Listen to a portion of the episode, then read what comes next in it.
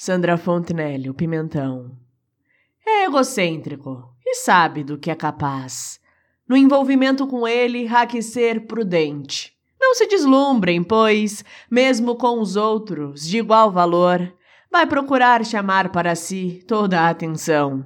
Se mergulha no vulcão, altera toda a lava. Eu sei, ele tem lá o seu fascínio, mas só se moderado é que se usufrui dos seus encantos.